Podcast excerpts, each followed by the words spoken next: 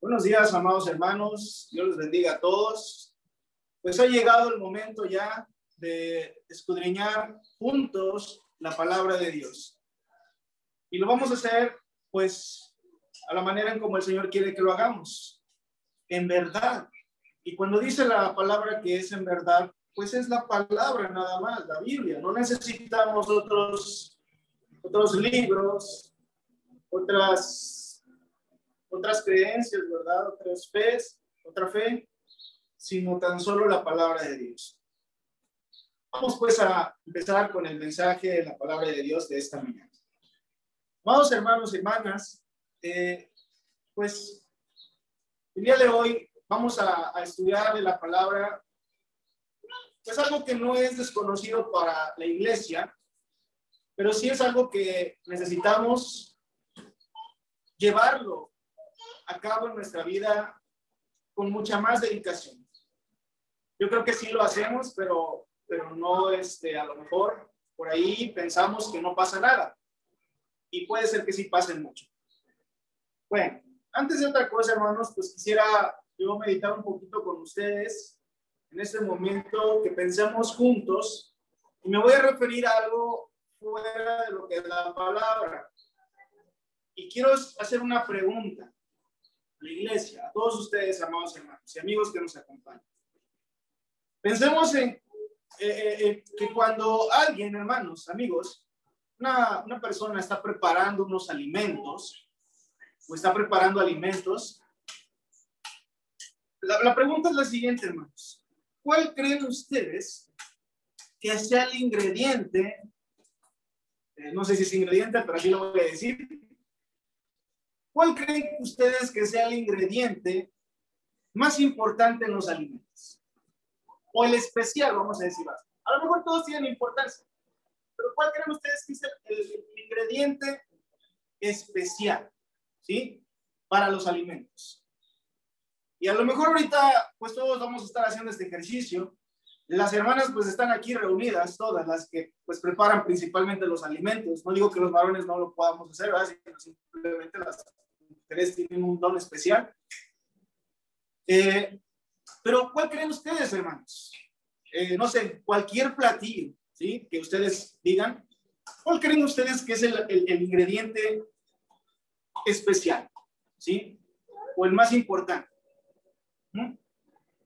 Y bueno, a lo mejor vamos a coincidir o a lo mejor no, vamos a coincidir.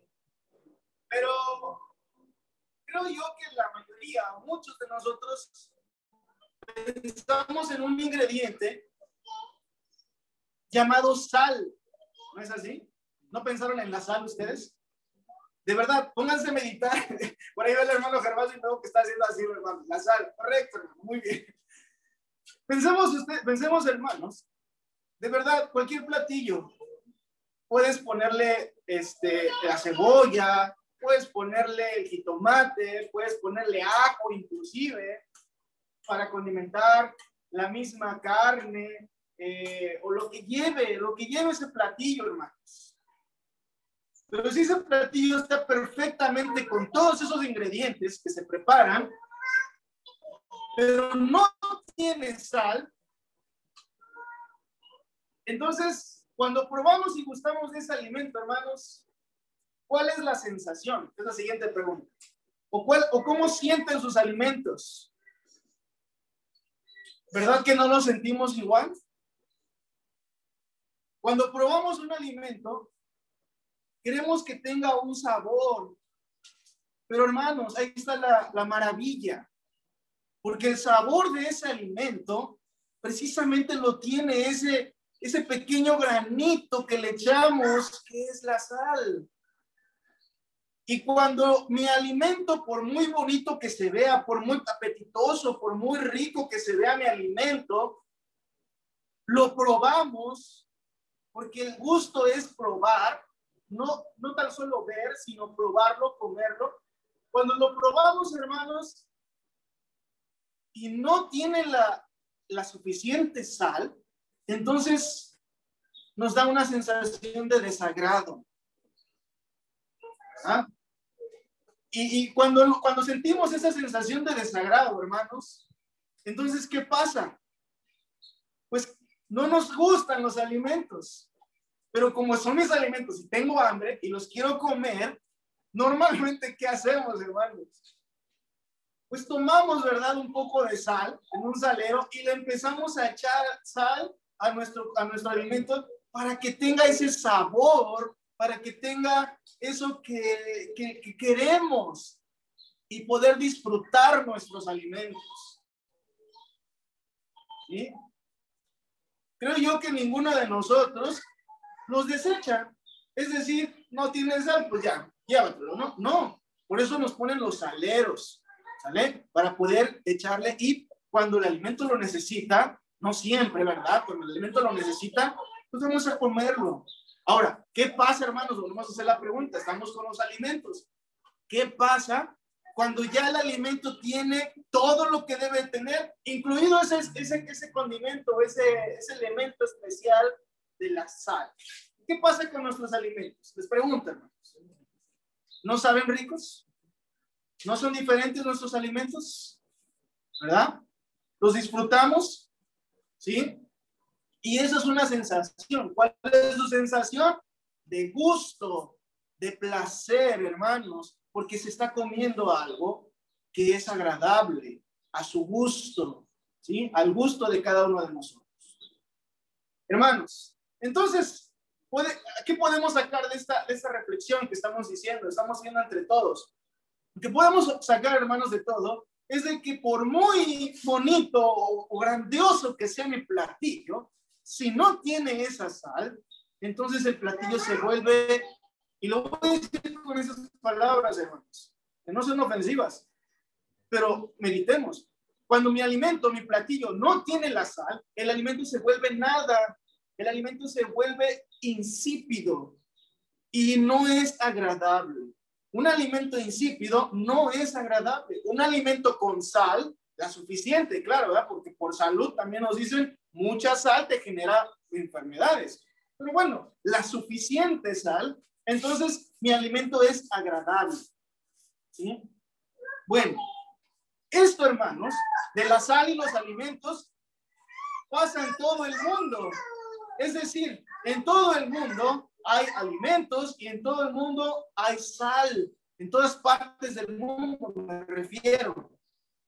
Así que por eso mismo, hermanos, el Señor Jesús nos dio una enseñanza a cada uno de nosotros. Me refiero a la iglesia, ¿sí? A los miembros de la iglesia de Cristo, a la iglesia del Señor. Porque sabemos, hermanos, que nosotros somos hijos de Dios y que Dios nos ha dado una palabra, una ley, sus mandamientos escritos en la palabra de Dios.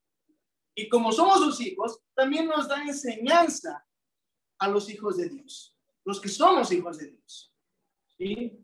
Y, en ello vamos a meditar en este tiempo de la predicación y para ello es muy importante que cada uno de nosotros estemos muy atentos porque todos somos miembros de la iglesia de Cristo. Piensen usted, el más joven, el más mayor de la congregación, todos somos miembros de la iglesia de Cristo. Y esta palabra es para todos nosotros. No diga, esto no es para mí, porque ya soy grande porque ya soy viejo. O que diga, no, eso no es para mí porque yo soy joven. Yo soy jovencita. No, la palabra de Dios es para toda la iglesia. Todos. Dice la escritura que el cuerpo de Cristo está conformado de muchos miembros. ¿Sí? Y bueno, entonces, hermanos, Vamos a ir entonces a, la palabra de Dios, porque vamos a hablar, eso nada más es una introducción, vamos a hablar con la palabra de Dios, pero teniendo este pensamiento de cuán importante es la sal en los alimentos. Volvemos a decirlo nuevamente, un alimento insípido, un alimento sin sal, por muy bonito que sea, por muy apetitoso que se vea, no es pues un alimento agradable. Pero por el contrario, un alimento apetitoso, bonito, visto, agradable a la vista y con la suficiente sal, entonces es un alimento que satisface, que gusta, que, se, que se gusta, que se quiere. ¿sí?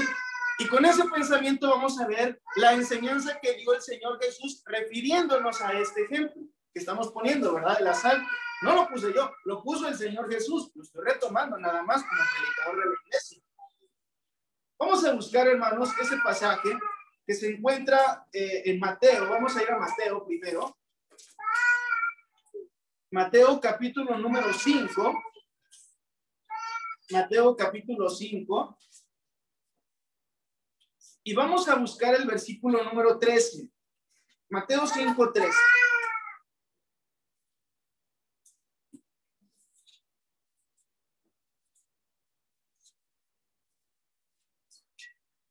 Aquí el Señor Jesús, hermanos, le está hablando a sus discípulos. Se refiere a los que le siguen. Se refiere a los que creen en Él. Se refiere a los que están en Él. Y todo aquel que le sigue, que cree en Él y que está en Él, ha obedecido el mandamiento de Jesucristo. ¿Qué dijo el Señor Jesucristo? El que creyere y fuere bautizado será salvo. Y entonces es ahí en el momento en el cual nos constituimos discípulos del Señor Jesucristo. Nos constituye el Señor hijos de Dios. En el momento de la obediencia, pues a, esta, al estar en Cristo. El estar en Cristo es pues morir con Él y resucitar con Él. Cuando alguien eh, está en Cristo verdaderamente es porque ha muerto en Él y ha resucitado con Él. Todo esto por medio del bautismo, ¿sale? Y, es ahí donde nosotros eh, obedecemos a Cristo, obedecemos a la fe y el Señor nos corresponde, el, Señor Jesucristo nos corresponde añadiéndonos a su iglesia. Y entonces venimos a ser hijos de Dios, eh, coherederos con el Señor Jesucristo de la gracia, ¿verdad? Venimos a ser, pues, hermanos de un solo Padre, que es Dios. En este caso. Pero bueno, vamos a leer entonces ahí en Mateo capítulo número 5, versículo número 13. La palabra de Dios dice de la siguiente manera. Acompáñenme con la lectura, vamos hermanos. Dice así. Vosotros, dice, la, dice el Señor Jesús, se refiere a usted y a mí. ¿eh? Vamos a entender este mensaje que se lo está diciendo a usted y me lo está diciendo a mí. Vosotros sois la sal de la tierra. Vamos a hacer una pausa, hermanos, en esta parte, porque la palabra de Dios nos dice que nosotros, ¿quién es nosotros? Sería la pregunta. La pregunta es, ¿quién es, quién, quién es nosotros? ¿Sí? Porque dice vosotros. ¿Quiénes? Sois la sal de la tierra. Fíjense qué gran comparación nos está dando el Señor Jesucristo. ¿Sí? Ya veíamos el ejemplo, hermanos, del platillo con sal y el platillo sin sal. ¿Sí? Pero aquí el Señor Jesús nos está diciendo que vosotros, otra vez, ¿quiénes vosotros, hermanos? Pues sus hijos, ¿verdad? Los hijos de Dios, los cristianos. Vamos a hacer esa clasificación en el mundo. Los que somos hijos de Dios somos cristianos. Y no porque yo me ponga ese título, sino porque la palabra de Dios sí nos enseña, ¿verdad? Que los seguidores de Cristo somos cristianos. Entonces nos dice aquí el Señor Jesús, vosotros, hermano, usted, hermano, yo, todos, dice que somos la sal. Ahí está, ustedes la sal. Pero la sal de qué? De su platillo, sería la pregunta. ¿Usted es la sal de su platillo, hermano? No precisamente eso. Fíjense lo que dice el Señor Jesús. Vosotros sois la sal de la tierra. Hermanos, somos la sal del mundo. Somos la sal de la tierra, hermanos. Y hace ratito meditábamos y reflexionábamos. ¿Cuán importante es la sal en un alimento? Mucho, hermano mucho, hermano. Porque si ese alimento no tiene sal, ¿cómo decíamos que es ese alimento? Insípido, no gusta, no tiene una, un sabor, un gusto. Pero si ese alimento tiene el ingrediente de la sal, entonces es un alimento rico. Hermanos, el Señor Jesucristo, el Señor Jesús nos está dando una gran importancia a todos sus hijos, a todos los hijos de Dios, a todos los cristianos en el mundo. Porque el Señor Jesús nos está diciendo que nosotros somos el ingrediente que le hace falta a este mundo, la sal. ¿Y cuál es el propósito del ingrediente? La sal para con los alimentos, hacerlos ricos, que la sal influencie, ahí está, que la sal influencie, no sé si es la palabra correcta, pero lo estoy diciendo así, que la sal penetre en los alimentos. Porque la sal, hermanos, tiene esa característica en su alimento. En la, la sal, cuando usted le pone sal, ¿a poco nada más se, se condimenta una parte de sus alimentos? No. Cuando le ponemos la sal, todo el alimento es cubierto y llega el sabor a todo el alimento. Hermanos, hermanas, somos hijos de Dios. Y el Señor nos está diciendo que este mundo necesita de la influencia de los hijos de Dios para que el mundo sea rico, como un alimento sazonado. Pero necesita la sal. Y el Señor Jesús le está diciendo que usted y yo somos la sal de la tierra. Fíjense qué gran título nos está dando el Señor, hermanos, entendiendo todo esto que estamos hablando, claro está. ¿Por qué a usted y a mí? ¿Por qué no dice cualquiera, aunque no me conozcan, aunque no me sigan, es sal de la tierra? No dice eso el Señor Jesús. Le está diciendo a usted y me está diciendo a mí. Nosotros que somos miembros de la iglesia de Cristo, de su iglesia, que usted y yo somos la sal que necesita la tierra.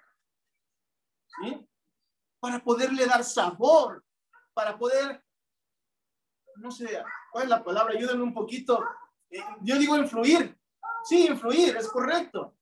Para que usted y yo influyamos en otras personas. Así como la sal se extiende a todos mis alimentos, que usted y yo también abarque a las personas y que seamos influyentes, que influyamos en las personas. ¿De qué manera? Bueno, ahorita lo vamos a estudiar. Pero veamos estas palabras, terminemos con la lectura del versículo 13. Dice, pero si la sal se desvaneciere, fíjense hermanos, dice aquí, si la sal se desvaneciere, pregunta el Señor Jesús, ¿con qué será salada? Es decir, si la sal que usted y yo somos, en otras palabras, dejamos de ser sal o ya no tenemos la sal para poder eh, eh, condimentar los alimentos, si ya dejamos de tener sal en nuestra vida, ahorita lo vamos a ver, cómo la palabra de Dios es maravillosa, si usted y yo deja de tener sal en su vida, la pregunta es, dice, ¿con qué será salada? Si ya no es sal usted, fíjense hermanos, ¿eh? Si usted y yo ya no somos sal para el mundo, ya no vamos a influir en el mundo para que sigan a Dios, para que sigan a Cristo, para que se arrepientan de sus pecados, para que se conviertan a Dios. Si ya no somos sal, entonces, ¿qué dice el Señor Jesús? No sirve más para qué? Para nada. Hermanos, ahí está la importancia de atender a la palabra de Dios. Porque el Señor Jesús nos está diciendo que usted y yo debemos de ser sal, pero la sal es todo el tiempo. Todo el tiempo debe de tener usted sal. En otras palabras, todo el tiempo debe de estar usted salado. Y no me malinterprete esta palabra de decir que debe de estar salado. Ese término se utiliza para las personas que tienen muchos errores. No, el hecho de que usted esté salado es lo que Dios quiere.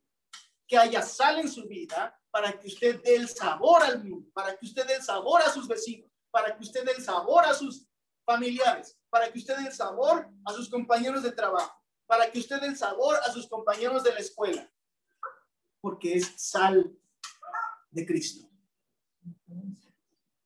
Pero dice Jesús que si esa sal ya no es sal, yo no sé, hay químicos aquí, pero yo no sé cómo se le quita la sal a la sal, pues es un granito, pero es un componente. Creo que son dos.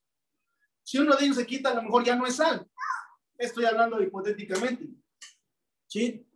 Pero si ya no, si ya no es sal o ya no sabe a sal, ¿qué dice el Señor Jesús? No sirve más para nada. Hermanos, esa es una advertencia. Si usted deja de tener sal en su vida, si usted deja de ser influyente para los demás en su vida, entonces, ¿qué dice el Señor Jesús? No sirve más para nada, para nada, dice. ¿eh? Vamos, vayamos entendiendo un poquito estas palabras. Ahorita las vamos a poner más a detalle. Sino para qué dice? Sino para ser echada fuera y hollada por los hombres. Cuando la sal ya no es sal, no sirve. Cuando usted ya no tiene sal, no sirve para el Señor. Son palabras duras, pero aquí lo está diciendo el Señor. Y para lo único que sirve, dice, es para ser echada fuera, se desecha. La sal que no sala, se desecha. Y hollada, echada fuera y hollada por los hombres. Eso no quiere el Señor de usted. Pero ahí está la importancia. ¿Qué, tan, ¿Qué tanta importancia nos estamos dando nosotros, hermanos, en el mundo? Y esto no es vanagloria. Esto no es altivez. Esto no es arrogancia. Pero somos valiosos para el mundo. Porque el Señor Jesús se lo está diciendo a usted y me lo está diciendo a mí. El Señor Jesús lo dijo de otra manera. Vamos a verlo ahora en Marcos, porque aquí nos va a dar un detalle más. En Marcos, capítulo número 9. Vamos a Marcos, capítulo 9.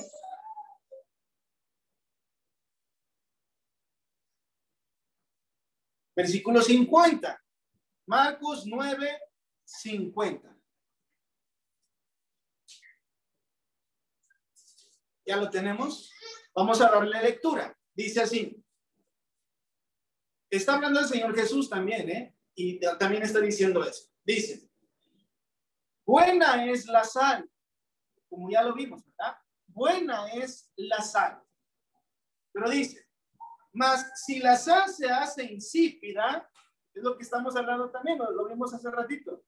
Si la sal se hace insípida, pregunta el Señor Jesús, ¿Con qué la sazonaréis? ¿Con qué la sazonaréis?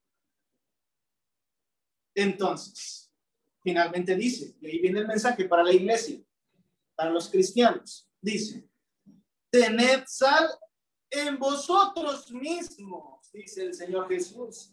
Tengan sal en ustedes mismos y tened paz los unos con los otros. Ahí está la importancia, hermanos. La importancia de que tenga sal en su vida. Porque si tiene sal en su vida, entonces sirve para sazonar, sirve para llevarla al mundo, para darle sabor al mundo. Entendiéndose el mundo, cualquier persona. Cualquier persona en el mundo. Los incrédulos. ¿Sí? Los que no siguen a Cristo, los que andan viviendo su vida perdidamente. Pero ustedes saben que puede hacer algo por ellos. ¿Sí? Puede influir en ellos para que ellos también sean sanos, para que ellos también no, no tengan una vida insípida, sino que también vengan a Cristo. Y aquí, hermanos, viene algo muy importante. A partir de ahora, viene otra pregunta. Nos hacemos otra pregunta. Ya entendí, hermano, que yo soy sal y que soy importante para el mundo y para la iglesia. Eso no lo dije, pero bueno, ahorita lo estoy diciendo.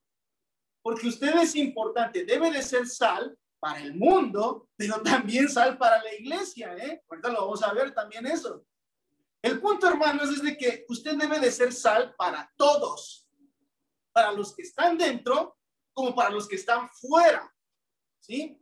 Pero si ya estamos entendiendo eso, ahora, ¿cómo traducimos la sal en, en algo más real? Porque la sal me sigo imaginando como sal, Pero, ¿qué es la sal en términos espirituales? ¿Qué es la sal en términos de la palabra de Dios? Y ahí viene algo muy importante. ¿Saben cuál es? Lo vamos a leer en Primera de Timoteo, capítulo 4, versículo 12. Vamos a Primera de Timoteo, capítulo 4, versículo 12.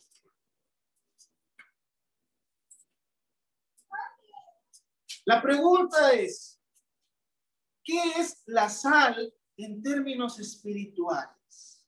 Vamos a ver qué nos dice la palabra de Dios en Primera de Timoteo, capítulo número 4, versículo número 12. Vamos a leerlo. Dice el apóstol Pablo, escribe a, a Timoteo y le escribe lo siguiente, le dice, ninguno tenga en poco tu juventud. Es una recomendación muy personal, ¿sale? Está hablando a él como joven. Eso, vamos a decir, es más particular para Timoteo. Está diciendo Pablo, ninguno tenga en poco tu juventud. Pero ahora viene lo demás, lo que sí es importante para todos.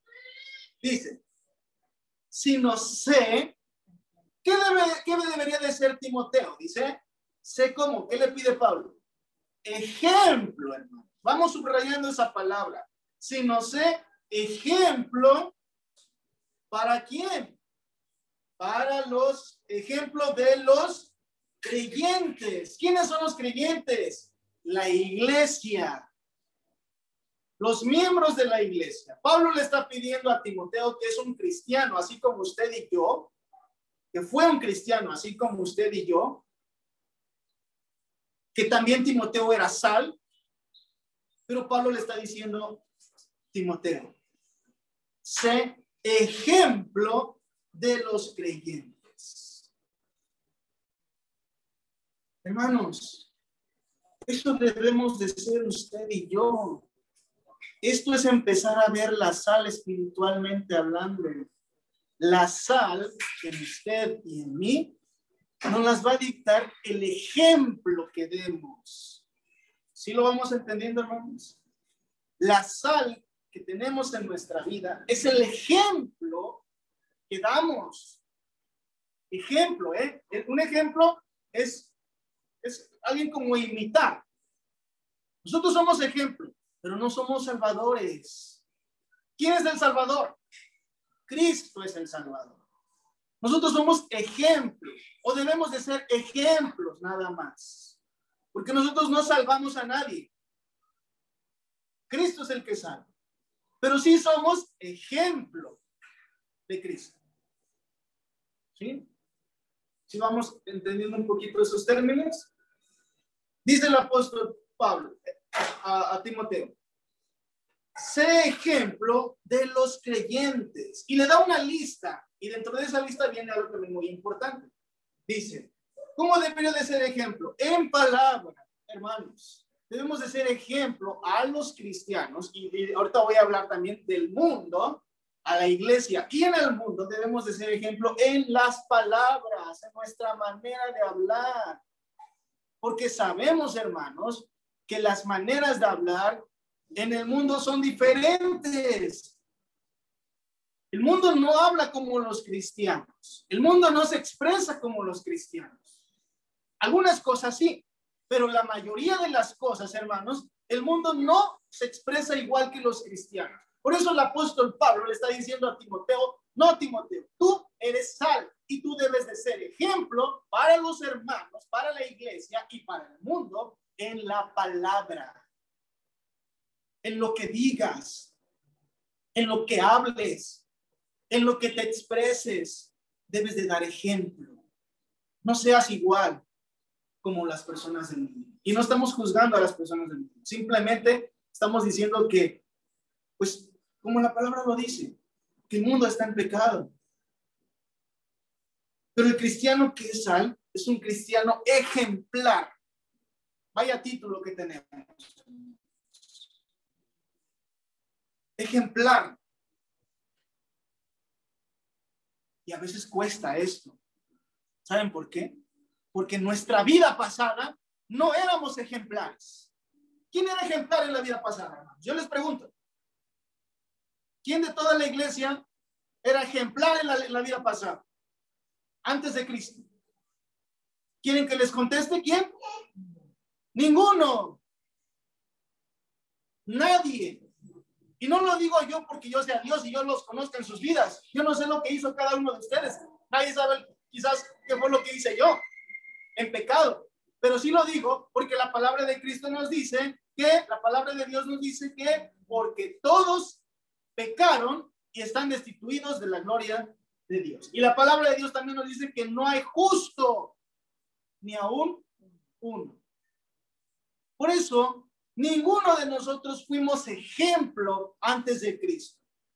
Pero eso no quiere decir que no podamos ser ejemplo ahora. Y aquí no es si quiere o no. Es un mandamiento de Cristo.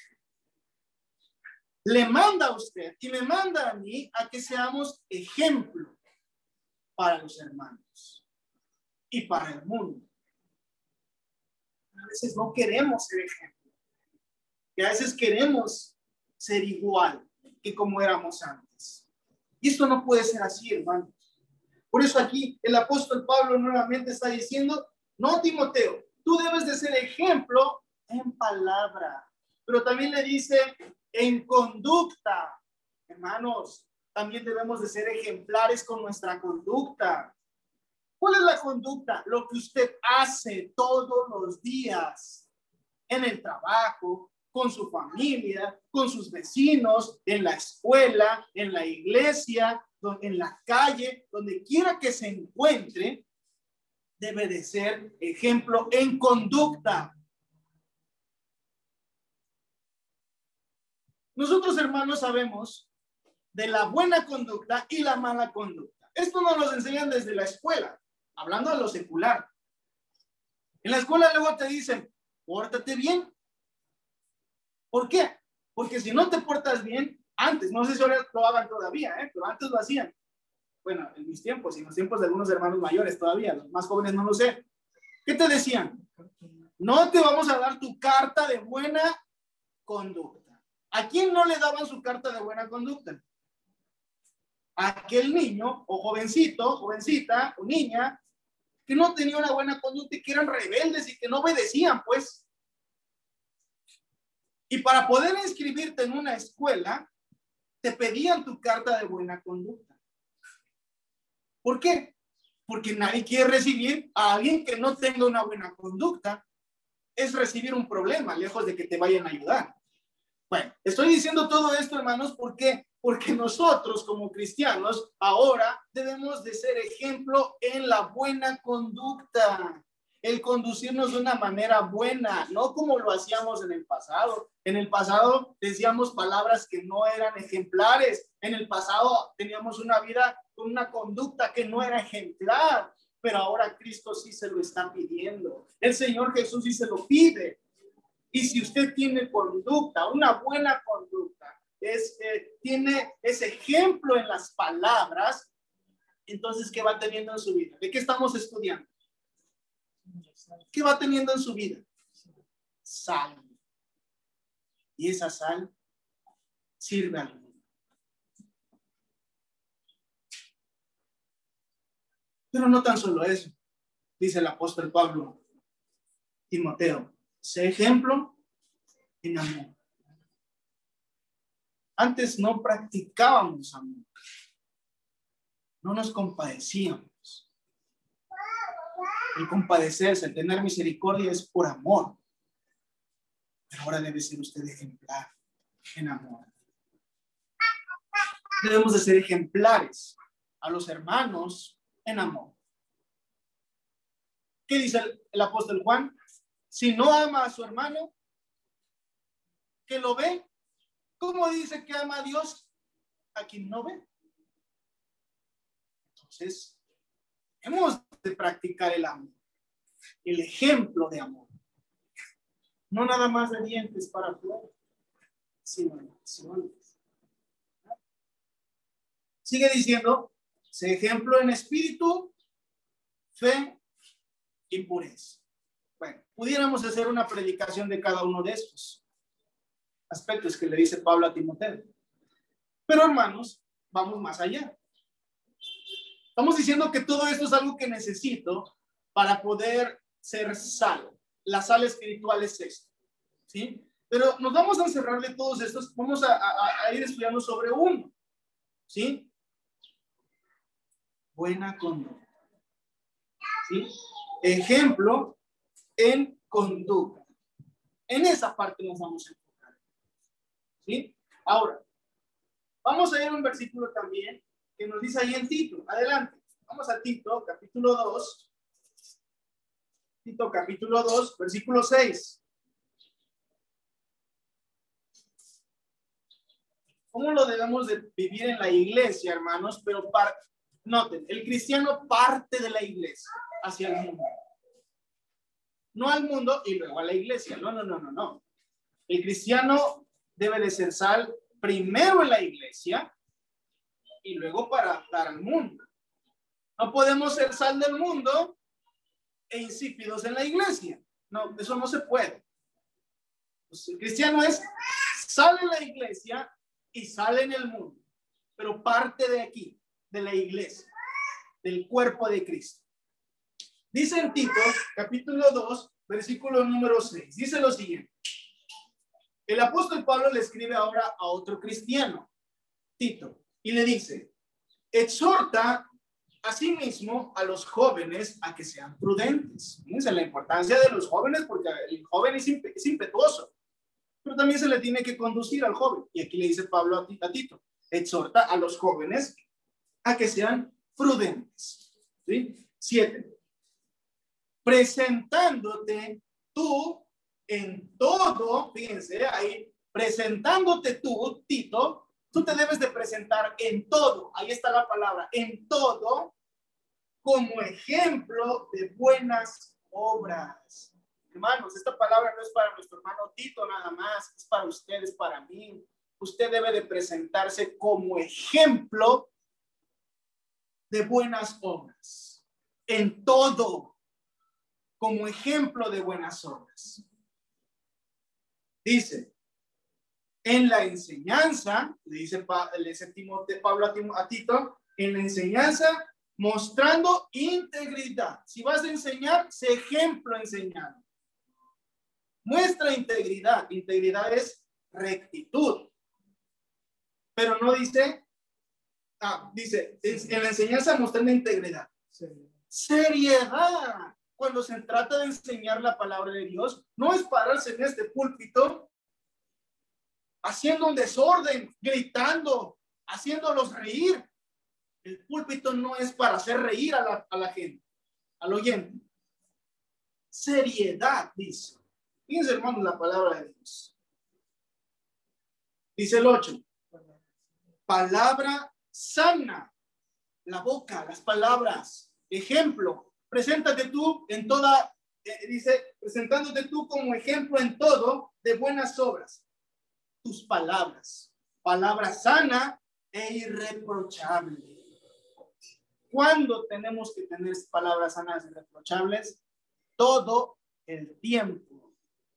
Todo el tiempo. Dice al final, de modo que el adversario, ¿quién es el adversario? Satanás. Dice, de modo que el adversario se avergüence. ¿Por qué se va a avergonzar Satanás? Porque Satanás hace todo lo contrario. Él es una mala influencia. Satanás usa a las personas para influir en lo malo. Dios usa al cristiano, usted y a mí, para influir a las personas en el bien. ¿Entendemos esa parte? Pero si usted y yo estamos haciendo lo que nos corresponde, entonces dice, para que Satanás se avergüence y no tenga nada malo que decir de vosotros. Fíjense, hermanos, este es el cristiano que tiene sal en su vida.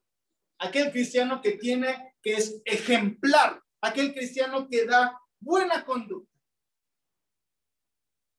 Y está sirviendo al mundo. Con el propósito que Dios quiere. Tenemos que influir, hermanos. En los hermanos y en el mundo. Ahora, ya estamos entendiendo qué es la sal espiritualmente hablando. Pero ahora vamos a ver por la palabra que esto se cumple, hermanos. Porque maravillosa es la palabra de Dios, que se cumple todo esto que estamos diciendo.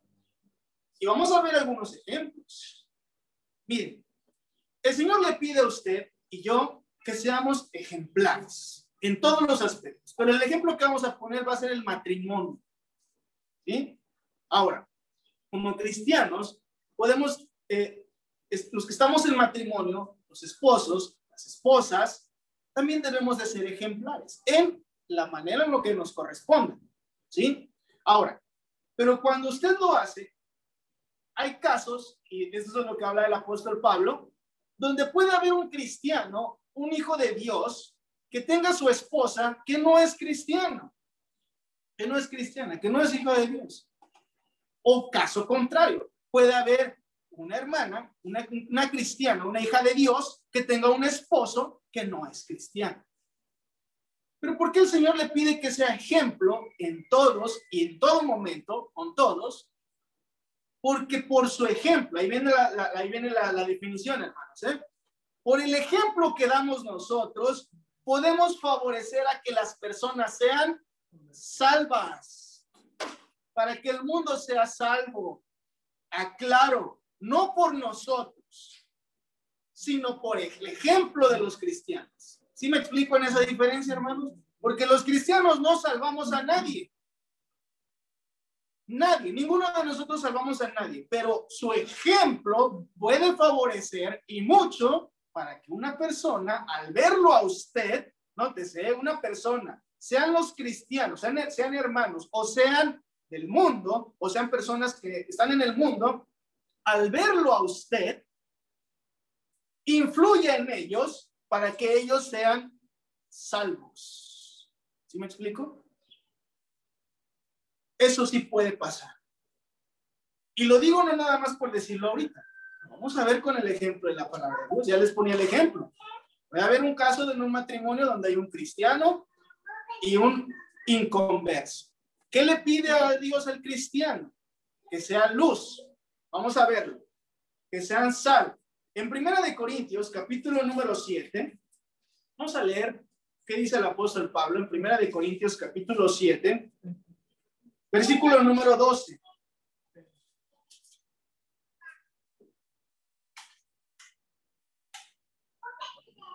Primera de Corintios 7, 12. ¿Ya lo tenemos? Vamos a leerlo. Miren lo que dice el apóstol Pablo. Dice lo siguiente. Y a los demás, yo digo, no el Señor, dice, ¿eh? fíjense como dice Pablo, la recomendación para el cristiano. Y a los demás, yo digo, o sea, hace Pablo, no el Señor. Dice, si algún hermano, ahí habla de un cristiano, miembro de la iglesia de Cristo, si algún hermano tiene mujer que no sea creyente, ¿sí? Habla del matrimonio, un cristiano, un hombre, un varón que tenga una mujer, una esposa, que no sea cristiano, que no sea creyente, dice, y ella consciente en vivir con él, o sea, es esta que no es cristiana, consciente, está, eh, quiere pues vivir con él, aunque no sea cristiana, dice, y consciente en vivir con él, ¿qué dice el apóstol Pablo? No la abandone. No la abandone. ¿Verdad? Dice el apóstol Pablo. Y, y pone el otro ejemplo, 13. Y si una mujer tiene marido que no sea creyente, o sea, es una hermana, una mujer, tiene un marido que no es creyente, y él, consciente en vivir con ella, no lo abandona. O sea, hace que si se llevan bien, si hay algo, si, el, si de parte de él, de parte del que no es cristiano, eh, eh, consciente, está, quiere eh, estar con, con, esta persona, no lo abandone, estén juntos, dice el apóstol Pablo. Aunque uno sea cristiano y el otro no, pero estén juntos. Es lo que dice el apóstol Pablo. Sigue diciendo, dice, da las razones el apóstol Pablo, versículo 14 dice, porque el marido incrédulo es santificado en la mujer, con la mujer creyente, en la cristiana. El marido es santificado en la mujer y la mujer incrédula en el marido. pues de otra manera vuestros hijos serían inmundos, mientras que ahora son santos. Esa es una primera razón. Sigue diciendo, pero, pero, si el incrédulo se separa, nótese, dice el incrédulo, el cristiano, pero si el incrédulo se separa, sepárese, dice. Pues no está el hermano o la hermana sujeto a servidumbre en semejante caso, sino que a paz nos llamó Dios. Sepárese, dice. Ya se entra en otro tema esto. No divorcios, sepárese. Es otro tema. Dice. Versículo 16. Y ahí viene el punto a reflexionar. Dice, porque pregunta el apóstol Pablo, ¿qué sabes tú, oh mujer, si quizá harás algo a tu marido? ¿O qué sabes tú, oh marido, si quizá harás algo a tu mujer? Hasta ahí le vamos a decir. Bueno, hermanos, estamos diciendo que debemos de ser sal para con todos. Y hablando de las personas del mundo, en un círculo muy cerrado, en un matrimonio es un ejemplo. Porque puede haber un cristiano que es sal, que es ejemplar, que tiene buena conducta, con un, con un incrédulo, que no es creyente. Pero dice el apóstol Pablo, dice, ¿qué sabes tú, oh mujer, si harás algo a tu marido? ¿O qué sabes tú, oh marido, si quizás harás algo a tu mujer? Hermanos, ¿saben por qué dice el apóstol Pablo eso? Por la conducta. Porque aunque el cristiano tenga una mujer que no es cristiana, debe de ser ejemplar, un esposo ejemplar para con su mujer. Y por el contrario, si hay una hermana cristiana con un, y tiene a su esposo que no es cristiano, debe de ser ejemplar con su esposo. Y el ejemplo y la conducta que pueda tener el hermano o la hermana con su cónyuge puede hacer salvo a su cónyuge. Y esta palabra se cumple. Hay casos en la iglesia de Cristo. Y yo no les quiero decir un caso muy cercano, que conozco. ¿Ah? pero usted los conoce también. Y la palabra se cumple. ¿Por qué? Porque somos sal para mi esposa, que no es cristiana. Yo soy sal para mi esposo, que no es cristiano. Y el ejemplo y la conducta puede hacer, influya para que su esposo y su esposa sean salvos por Cristo no va a ser salvo por usted, ni se debe de convertir por usted. No. Ninguno en el mundo debe de buscar a Dios ni bautizarse por alguien. Eso jamás. Por algún interés, por un hombre, por una mujer, por algún interés. Eso no puede ser. El que se convierte, se convierte con la fe en Cristo. No por nada, no por otra cosa. ¿Sí? De otra manera, esa no es una conversión. No es una verdadera conversión. Pero es lo que no quiero que me malinterpreten. ¿Por qué? Porque estamos hablando de ser ejemplares. Y el ejemplo y la conducta favorecen para que las personas se conviertan a Dios. El siguiente ejemplo lo encontramos en Primera de Pedro. Vamos a Primera de Pedro, capítulo número 3. Primera de Pedro, capítulo número 3. Versículo número 1. Primera de Pedro 3, 1. Piensen lo que dice aquí, hermanos. Primera de Pedro 3, 1.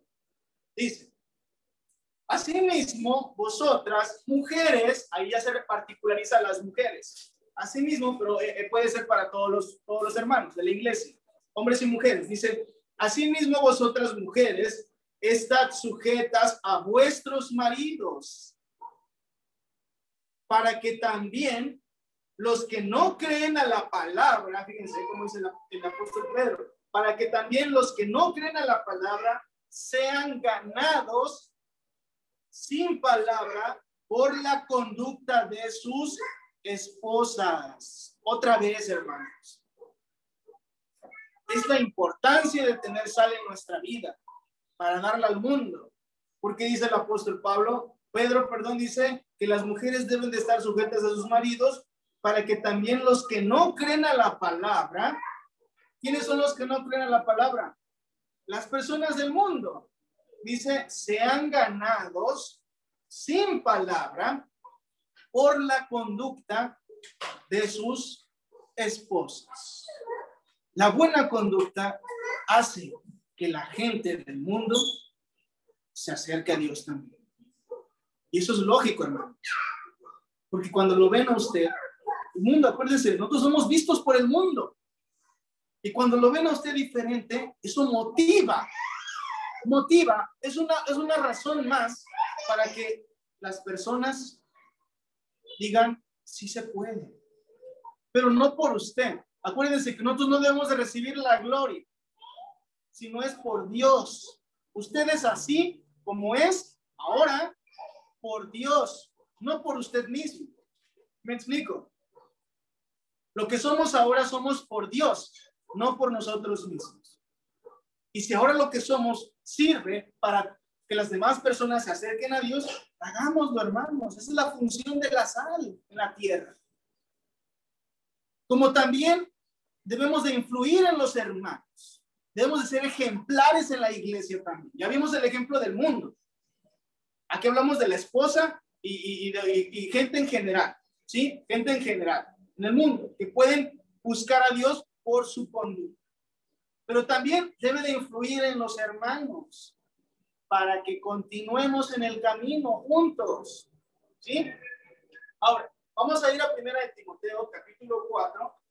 Primera de Timoteo, capítulo 4, versículo 13.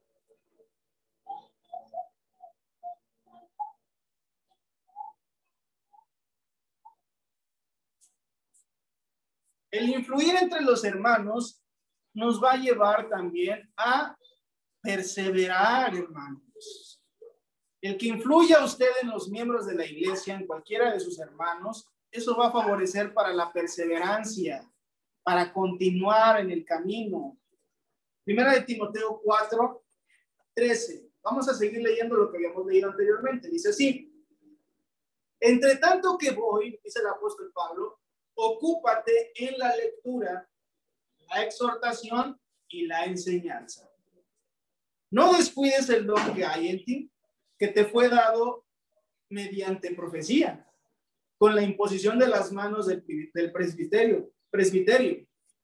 15. Ocúpate en estas cosas.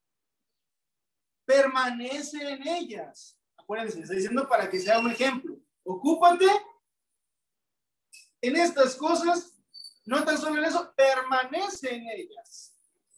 Para que tu aprovechamiento sea manifiesto a quienes. ¿A quiénes, hermanos? A todos. ¿Y quiénes son todos aquí? La iglesia.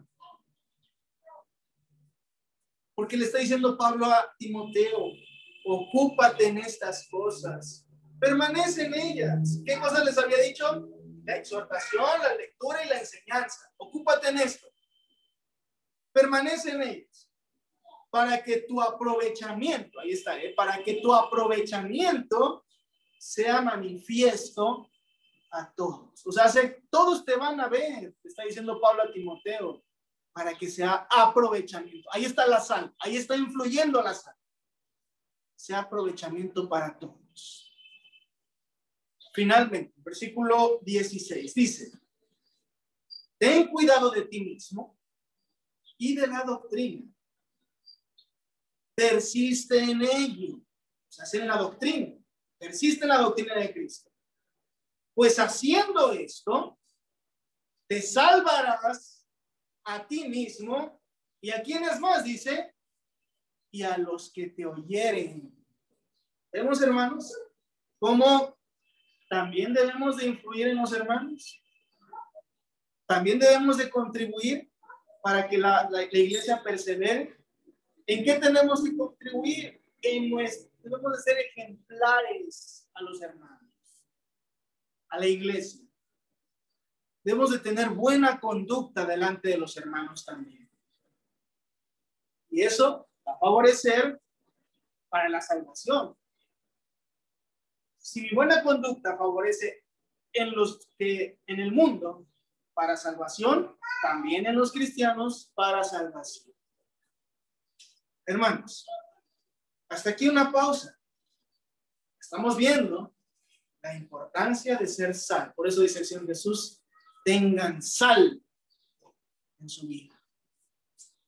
No se hagan insípidos. Está la otra parte.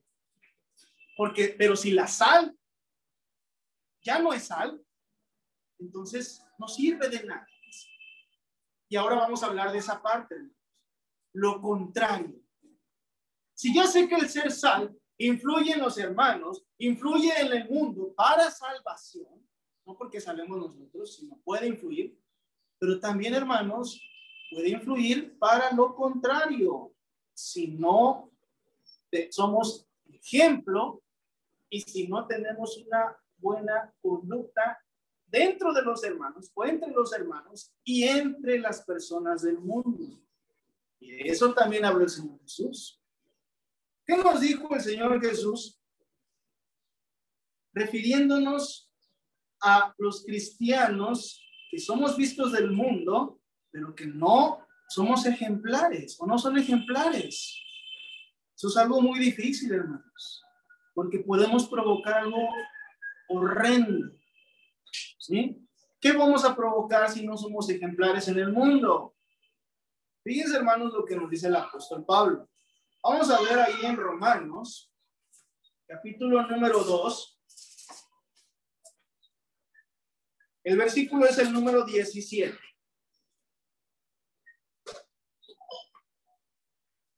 Romanos 2, 17.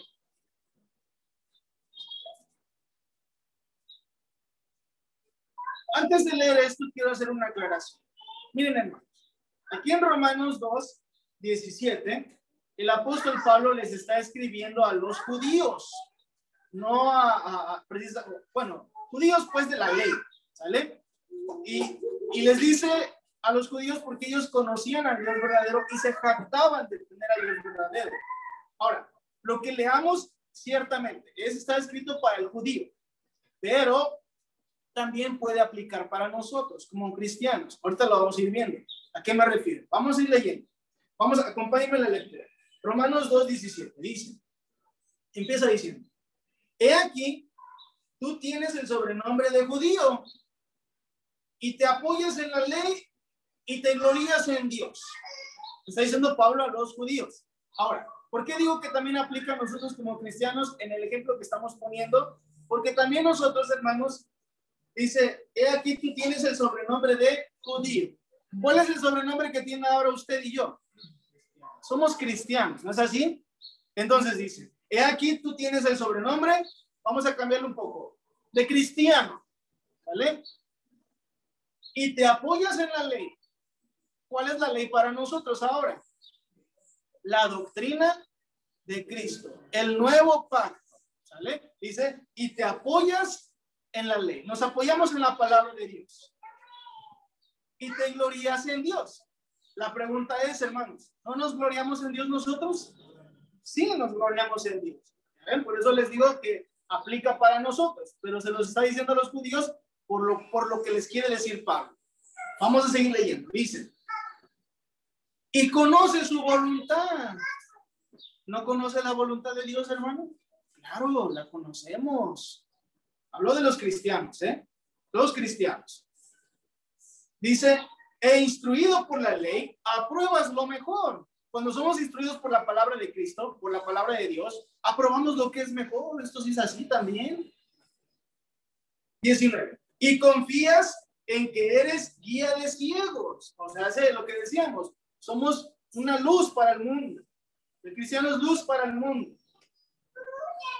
Dice, luz de los que están en tinieblas. Eso es lo que dice Cristo que somos, luz. Por eso decíamos, también aplica para nosotros como cristianos. Instructor de indoctos, maestro de niños, o sea, somos ejemplos, somos, les enseñamos a las personas que tienes en la ley la forma de ciencia y de la verdad. Esto es lo que somos. Ahora, Pero a partir del versículo 21, noten lo que dice el apóstol Pablo. Dice, tú pues que enseñas a otro, ¿no te enseñas a ti mismo? Aquí empieza el contraste, dice el apóstol Pablo. Tú que enseñas a otro, no te enseñas a ti mismo. Pero bueno, vamos entendiéndolo mejor. Dice, tú que predicas que no se ha de hurtar, ¿qué dice el apóstol Pablo? Hurtas. Y ya empieza el mensaje, hermanos.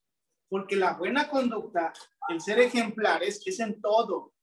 Y si nosotros decimos, hermanos, no es correcto hurtar, esto no es bueno, robar, pero yo robo, entonces no estoy siendo ejemplar. No tengo una buena conducta y no soy sal. Por eso dice el apóstol Pablo, dice, tú que predicas que no se ha de hurtar, hurtas. Dice, tú que dices que no se ha de adulterar, adulteras. Otro ejemplo, hermanos, no es bueno adulterar, no es correcto adulterar. Pero si yo estoy adulterando, hermanos, no es correcto la fornicación. Pero si yo estoy fornicando, hermanos, no son correctos, no es bueno la borrachera, los borrachos. Pero si yo soy borracho, hermanos, no es, no es correcto decir malas palabras. Pero si yo las digo, y no tan solo las digo, soy borracho, adultero, fornico, robo, sino lo peor de todo, hermanos, es que el mundo me ve, me ve. La pregunta es, ¿estaré siendo sal para el mundo?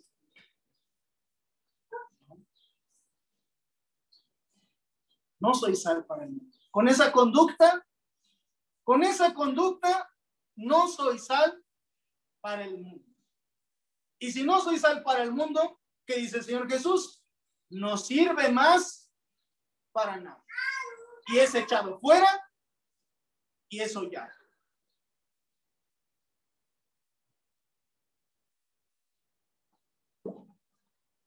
Veintidós. ¿Tú qué dices que no se adultera, adulteras?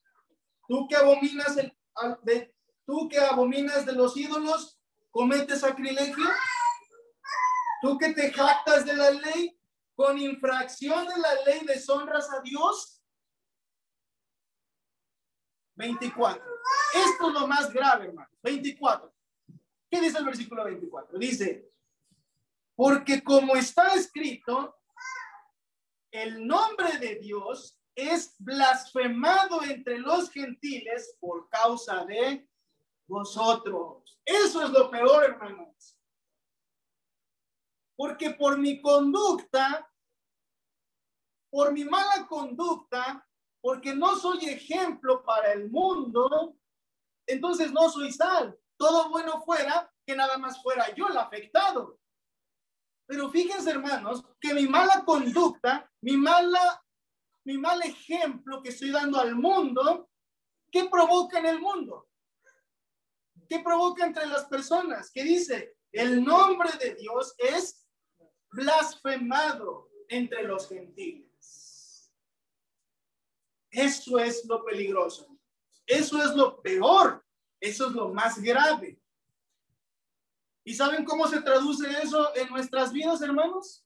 Y a veces nos avergüenza esto, pero arrodillémonos a Dios y pidámosle perdón a Dios si alguna vez lo hemos hecho. ¿Saben qué dice el mundo? Cuando lo ven a usted haciendo algo que no tiene que hacer, porque usted se dice que es cristiano, hijo de Dios, que va a la iglesia, que estudia la palabra de Dios, ¿qué dice la gente? Ustedes lo saben, hermanos. ¿Qué dice la gente? ¿Ve? ¿Y eso que es cristiano? ¿Y eso que es hermano? ¿Ve? Dice que no te... Mira, él lo está haciendo. ¿Qué quiere decir eso en la palabra que acabamos de leer? blasfeman el nombre de Dios. Pero lo peor de todo es que lo blasfeman. ¿Por qué? Por nosotros mismos. Porque damos mal ejemplo al mundo. ¿Y eso que dice el Señor Jesús? La sal que deja de ser sal es echada afuera. No sirve más para nada. Es echada afuera y aullada por los hombres. Por eso dice ahí en Marcos, tengan sal. No nos hagamos insípidos. Porque si se hace insípido, ¿cómo le va a dar sabor al mundo a usted? Pero si tiene sal, usted le va a dar sabor al mundo. Sabor al mundo.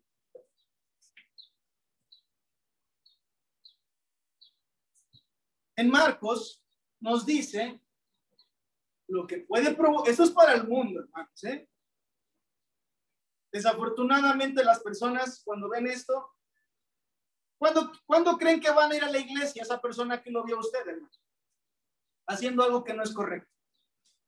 ¿Cuándo piensan que van a venir a la reunión de la iglesia? ¿Les digo cuándo? Nunca. Porque luego nos dicen hipócritas. Por eso decían Jesús le decía a los fariseos, son unos hipócritas. Y les decía a sus discípulos, hagan lo que ellos dicen, pero no hagan lo que ellos hacen. Y eso es algo que es lamentable, hermanos, en el mundo. Ahora, entre los hermanos también es algo muy lamentable y grave cuando no somos ejemplo y cuando no tenemos una buena conducta delante de los demás. También hay una gravedad inmensa allí, hermanos. Por eso nos dice en Marcos, capítulo número 9. Vamos a leer, vamos a regresar allá a Marcos, capítulo 9, versículo número 42. Marcos 9, 42. Vamos a buscar este pasaje. Ya estamos finalizando, hermanos. 9.42 dice, vamos a leer.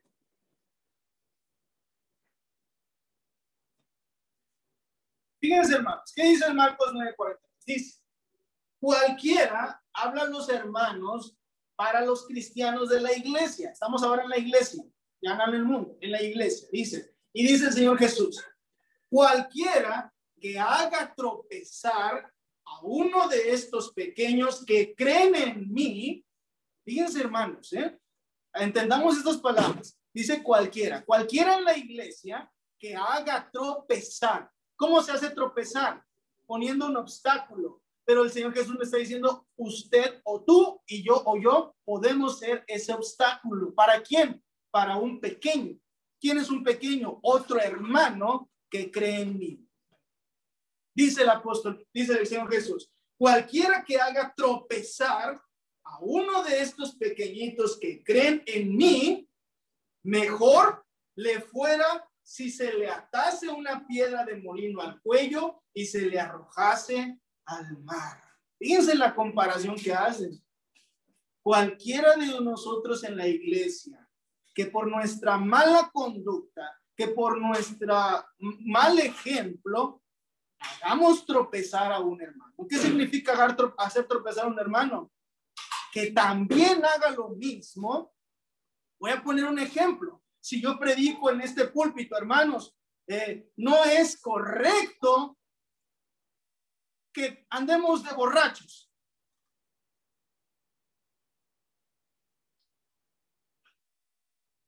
Pero, yo soy un borracho y usted me ve e influenciado por Satanás, oye la voz de Satanás y le va a decir, ve, el predicador lo hace, ah, pues entonces yo también lo voy a hacer.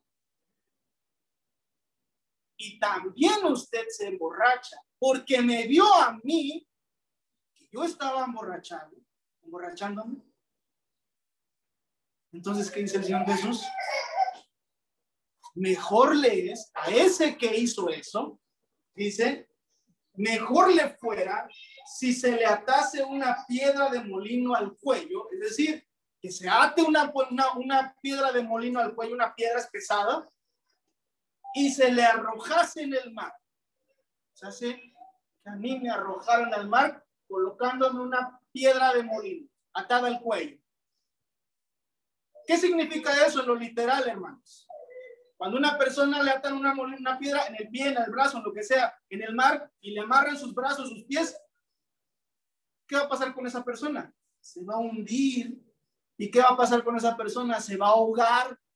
Y cuando se ahoga y no puede respirar, ¿qué pasa con esa persona? Se muere. Pues para el Señor Jesús es mejor esto para uno que hace tropezar.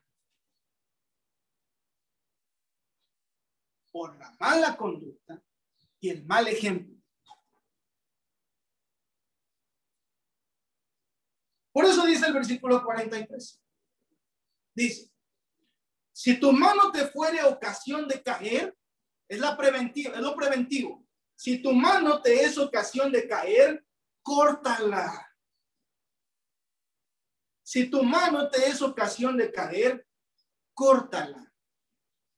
Mejor te es entrar en la vida manco que teniendo dos manos, ir a dónde? Al infierno. Al fuego que no puede ser apagado donde el gusano de ellos no muere y el fuego nunca se apaga.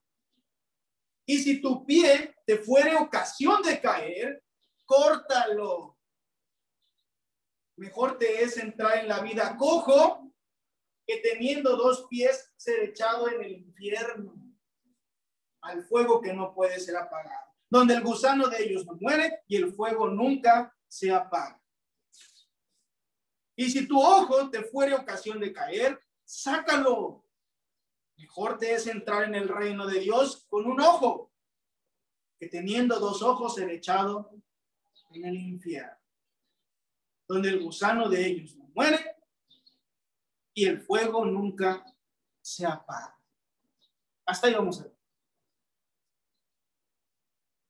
Hermanos, por eso empezábamos esta, esta predicación diciendo, ¿Qué tanto nos estamos valorando a nosotros mismos delante de Dios, delante de los hermanos y delante del mundo?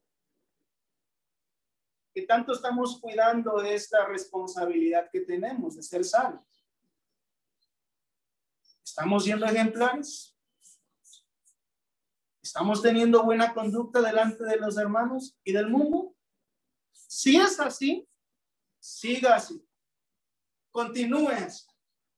Pero si no es así, si usted ha tenido mala conducta, no ha sido ejemplar en la iglesia y con el mundo, arrodíllese, pídale perdón a Dios y vuelva a hacer su camino. Porque de otra manera, usted está perdiendo la sal. Y si ya no hay sal en usted, no sirve para nada. Eso lo dijo el Señor, no lo digo yo. Por lo cual el Señor nos da la oportunidad de reflexionar y convertirnos verdaderamente Oiga la palabra de Dios, no oiga la palabra del mundo, no oiga Satanás, oiga la palabra de Dios, pero no la oiga, hágala, hágala. En segunda de Pedro 3, 14.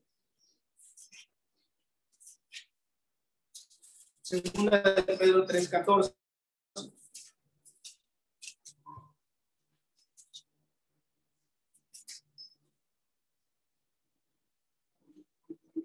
A manera de conclusión y a manera de reflexión, dice el 14.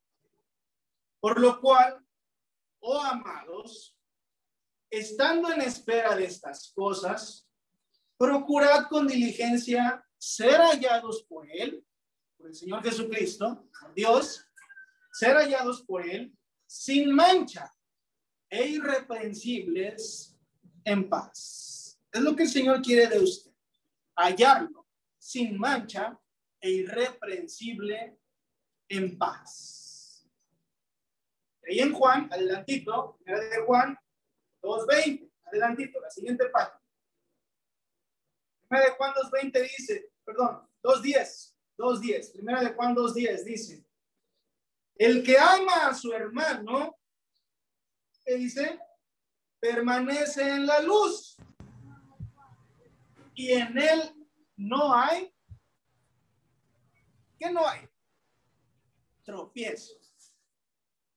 Amén. El que ama a su hermano permanece en la luz y en él no hay tropiezo. Que así seamos, hermanos.